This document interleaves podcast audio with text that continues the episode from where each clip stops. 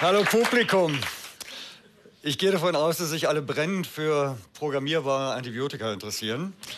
Wahrscheinlich hat jeder von Ihnen schon Antibiotika genommen und jeder von Ihnen wird wissen, warum es gut ist, ein Antibiotikum zu nehmen. Was die meisten Leute nicht wissen, ist, dass Antibiotika tatsächlich eine der wichtigsten Erfindungen des 20. Jahrhunderts waren. Insofern, dass sie unsere durchschnittliche Lebenserwartung irgendwas zwischen 5 bis 15 Jahre erhöht haben. Das ist einer der größten Sprünge. Es ist nicht das Sporttreiben, es ist nicht das, würde ich sagen, dass wir uns nicht mehr gegenseitig Köpfe einschlagen, sondern dass wir wirklich Infektionskrankheiten bekämpfen können.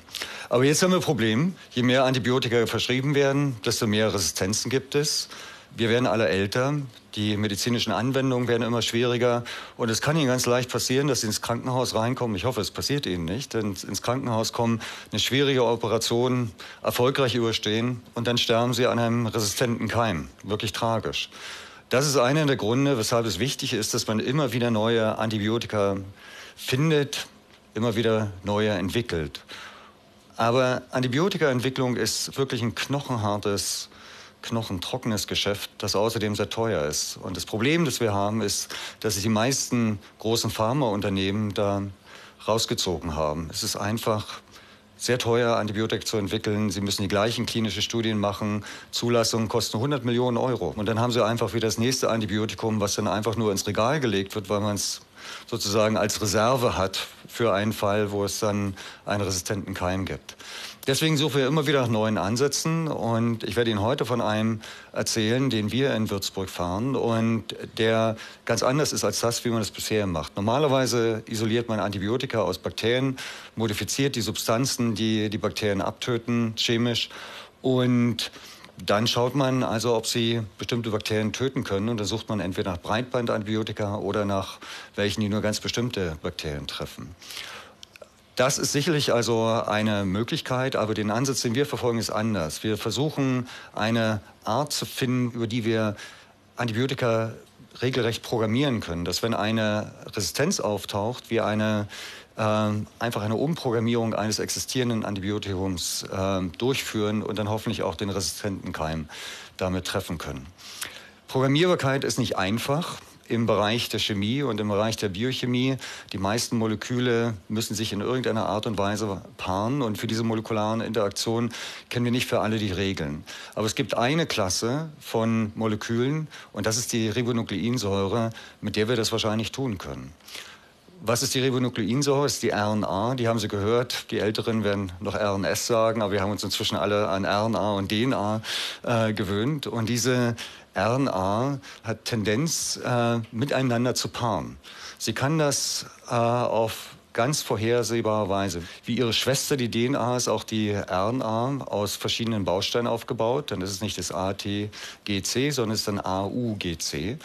Und ein A paart immer mit einem U und ein G paart immer mit einem C bei der RNA part auch noch das G mit dem U, aber das lassen wir jetzt mal raus. Das heißt, sonst wird es ein bisschen zu kompliziert. Aber das heißt, dass wir jetzt also, wenn wir kurze Schnipsel von RNA sich paaren lassen, können die Interaktionen eingehen. Und wenn wir diese Interaktionen dort stattfinden lassen, wo sie das Bakterien auf schädliche Art und Weise treffen, führt das dazu, dass man Bakterien zum Absterben bringen kann. Das ist nichts, was ich mir ausgedacht habe, sondern es wurde vor 20 Jahren das erste Mal in Bakterien gezeigt von dänischen Chemikern. Was die Leute gemacht haben, ist, dass sie kleine Schnipsel von RNA, modifizierte RNA, die auch nicht vom Körper abgebaut werden kann, an kleine Peptide gekoppelt haben. Diese Peptide sehen so aus wie das Essen, was die Bakterien die ganze Zeit auch aufnehmen müssen. Auch Bakterien müssen sich ernähren. Ähm, und dann ziehen diese Schnipsel von RNA in sich hinein und vergiften sich sozusagen selbst.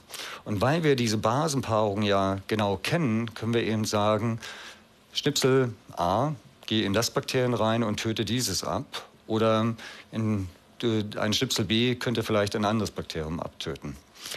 Das funktioniert erstaunlich gut. Das hat man inzwischen mehrfach gezeigt, dass man damit Bakterien im Reagenzglas abtöten kann. Man hat auch in einem Tierexperiment gezeigt oder in Tierexperimenten, dass man sowohl im Blut als auch in der Lunge damit Bakterien abtöten kann. Zum Beispiel nehmen Sie sich so einen richtig fiesen E. coli, den Sie sich beim Burgeressen holen können, ja, je nachdem, wo Sie Ihren Burger essen. Ähm, aber diesen fiesen E. coli können Sie jetzt einer Maus in die Schwanzvene spritzen und wenn Sie dann eine halbe oder zwei Stunden später das RNA-Antibiotikum verabreichen, dann wird die Maus überleben. Mit hoher Wahrscheinlichkeit, während sie ansonsten innerhalb von zwei Tagen stirbt. Also im Prinzip funktioniert das. Und Sie werden sich jetzt natürlich fragen, warum hat das jetzt keiner bisher so richtig angewendet? Und eine Sache ist, dass auch das, diese programmierbaren Antibiotika, sehr teuer sind. Also ich gebe Ihnen jetzt mal ein Gefühl dafür, wenn wir sowas in der Maus machen, so einen Versuch, dann kostet das ein paar tausend Euro. Wahrscheinlich ist nicht jeder bereit, ein paar tausend Euro für Antibiotika auszugeben. Es sei denn, es gibt noch andere Anwendungen.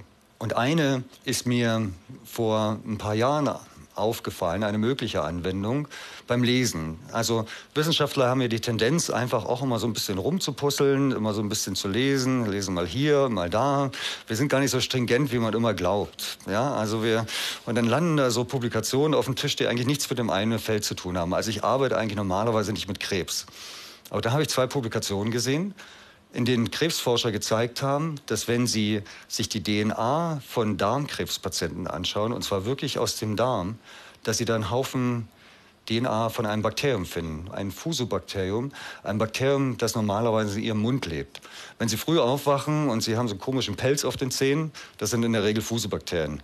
Die bilden da solche sogenannten Biofilme, die müssen Sie natürlich wegputzen, weil ansonsten wir wissen alle, wohin das führt. Ja?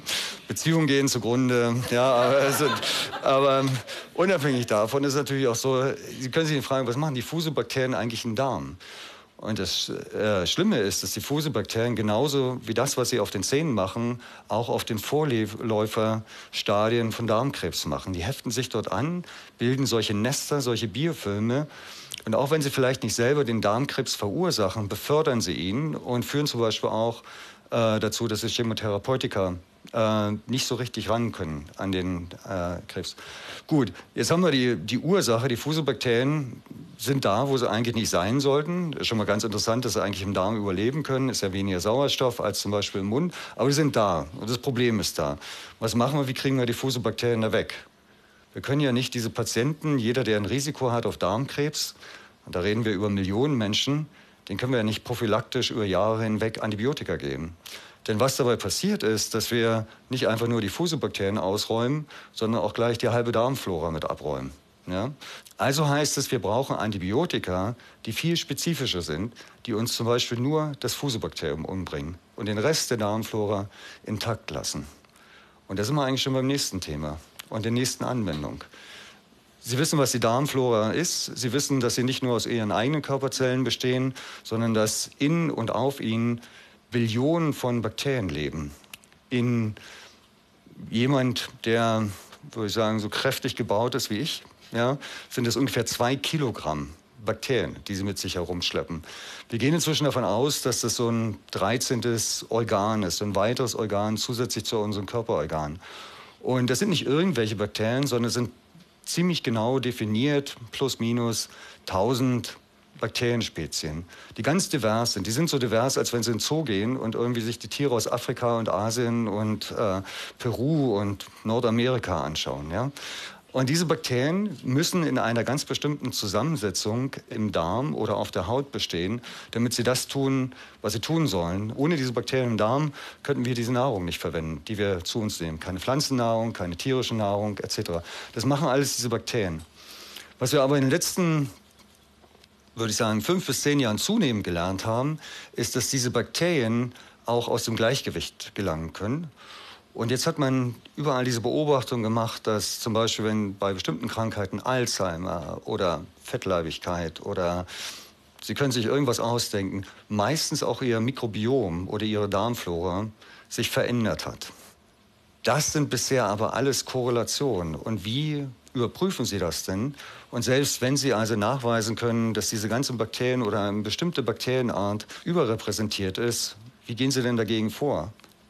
Sie können es wieder so machen, dass Sie Breitbandantibiotika geben und dann räumen Sie wieder den halben Darm mit aus. Das ist eigentlich nicht, was wir tun wollen. Und das sind ganz tolle Bakterienspezies. Die haben so Namen, die haben Sie noch nie gehört. Sie haben wahrscheinlich schon von Staphylokokken gehört und E. coli und Salmonellen, also alles das, was so unangenehm ist. Aber da im Darm, da gibt es dann Akkermansia und Blautia und Prevotella, also blumige Namen nahezu. Ja? Aber Prevotella ist nicht immer gut. Wenn Sie zu viel Prevotella haben, haben Sie ein Problem. Und da kommen wir rein mit unserem programmierbaren Antibiotika. Wir nehmen uns dann ein gucken uns an, wie die RNA von Prevotella aussieht, wo da essentielle Gene sind, also Gene, die die Bakterien brauchen und nur die Prevotellen zum Beispiel brauchen und machen dann so einen RNA-Schnipsel und lassen den dann auf die Prevotellen los. Und wenn dann die so ein bisschen zurückgedrängt sind, dann haben wir wieder ein heiles Mikrobiom. Und da sind wir jetzt plötzlich in einem ganz anderen Feld, das riesengroß ist. Ja? Also da geht es jetzt nicht bloß um Infektionen, da geht es jetzt nicht bloß um Leute, die nicht mehr gegen die Standardantibiotika ansprechen, sondern da geht es tatsächlich um sehr viele. Also wir wissen nicht genau, wie viele oder viele Patienten, wir wissen nicht genau, wie viele von ihnen, wie viele Menschen bei uns also diese Dysbiose haben.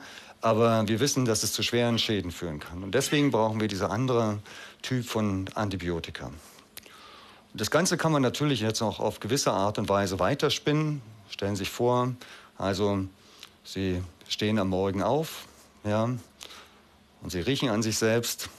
Dann merken Sie, da riecht was. Ja, das ist der Schweiß. Woher kommt der Schweiß?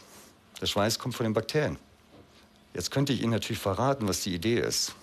Wir nehmen ein RNA-Antibiotikum und programmieren das auf die Bakterien, die auf der Haut sind und die diesen Schweiß erzeugen.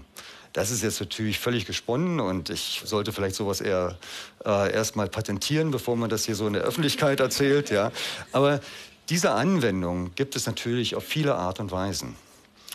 Sie können sich auch andere Sachen vorstellen, zum Beispiel, dass Sie ähm, Bakterien leicht abschwächen, gar nicht mal unbedingt töten. Denn zumindest in einem gesunden Menschen haben wir immer noch ein Immunsystem, was wir dann in der Regel dazu verwenden können, dass Infektionen zurückgedrängt werden oder dass so eine, eine Balance zwischen den guten und den schlechten Bakterien wiederhergestellt wird. Also das ist äh, der Traum, diese RNA-basierten Antibiotika. Damit ganz gezielt mit der Präzision wie mit einer personalisierten Medizin ganz gezielt einzelne Bakterienspezies von diesen tausend verschiedenen, die wir im Mikrobiom haben, zurückzudrängen und damit das Mikrobiom wieder zu heilen. Mit diesen Gedanken möchte ich Sie entlassen und bedanke mich für Ihre Geduld und Ihre Aufmerksamkeit. Vielen Dank.